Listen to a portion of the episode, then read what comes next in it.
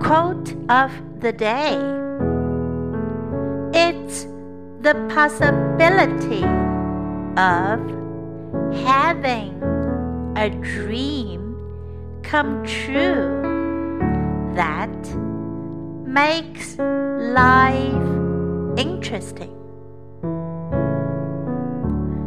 By Paul Coelho. It's the possibility of having a dream come true that makes life interesting. Word of the day possibility. Possibility.